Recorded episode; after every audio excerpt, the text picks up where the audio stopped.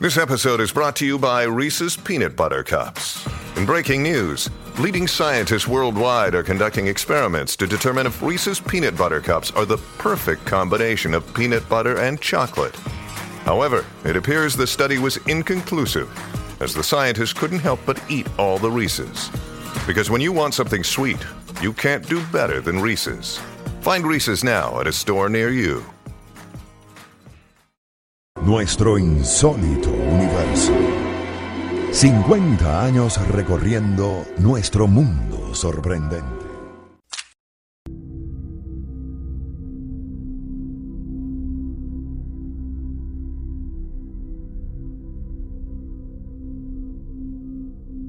Cape Province, sur de África. Madrugada del 12 de noviembre de 1800.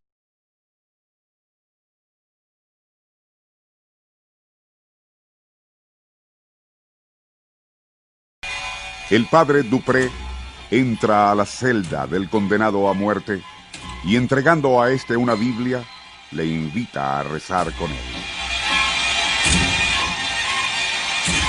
El joven convicto coloca su mano en el libro sagrado, pero en lugar de plegarias dice, le juro, padre, sobre esta Biblia, que yo no maté a Pierre Villiers.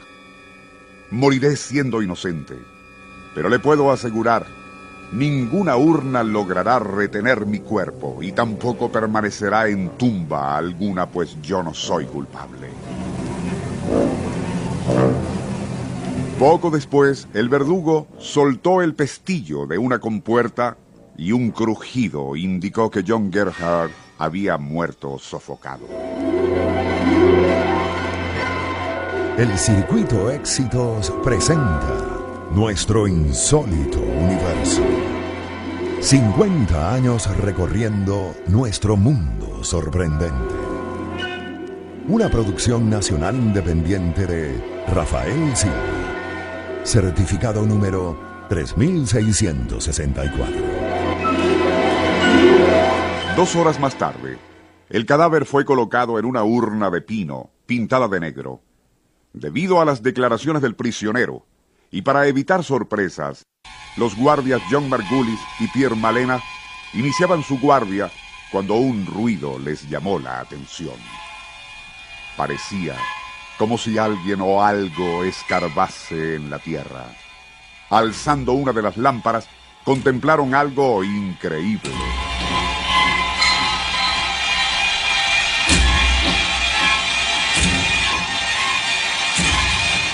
La tierra sobre la tumba se estaba agrietando.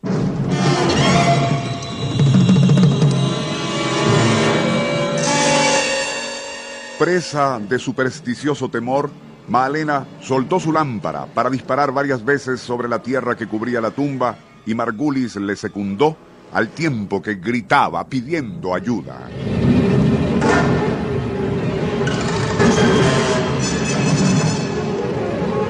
La noticia del suceso se conoció casi de inmediato y aún no clareaba el día cuando reporteros y funcionarios penales se arremolinaban alrededor de dos obreros que removían la tierra y el relleno con el fin de comprobar si la urna permanecía en el fondo. Así era efectivamente. Fue tal la insistencia de la prensa que el forense accedió a que se abriese la caja metálica. En su interior, clavada fuertemente, la caja de madera negra. Aún así, y para evitar cualquier especulación, removieron la tapa.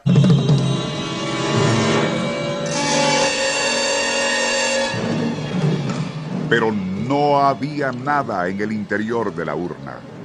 Se confirmaba el vaticinio de John Gerhard antes de morir de que siendo inocente, su cadáver no reposaría en ninguna urna. El revuelo, como es de imaginar, fue enorme y la noticia recorrió el mundo. Mientras tanto, en la granja donde John Gerhard presuntamente había asesinado a un compañero llamado Pierre Villiers, el propietario descubrió la cartera de la víctima oculta entre los efectos de otro vaquero, Peter Lawrence. Luego aparecieron el anillo y un reloj. Ante la evidencia, Lawrence terminó confesando que había sido él y no Gerhard el asesino. ¿Cómo explicar la desaparición del cuerpo de Gerhard? Lo racional es pensar que no fue enterrado, en primer lugar. Sin embargo, el artículo del London Illustrated News, donde apareció la reseña, se reproduce un documento del forense donde da fe de que el cadáver fue depositado en la caja de madera. Cabe en lo posible, sin embargo, que por alguna razón este funcionario o algún otro fuese cómplice de un plan para escamotear el cuerpo de Gerhard pero lo único concreto del asunto es que el cadáver de aquel hombre, que aseguró que jamás reposaría en tumba alguna, desapareció y nunca se supo a dónde fue a parar. El Circuito Éxitos presentó Nuestro Insólito Universo. Email insólitouniverso arroba Twitter arroba lo insólito RS. Apoyo técnico Fernando Camacho. Libreto y dirección Rafael Silva.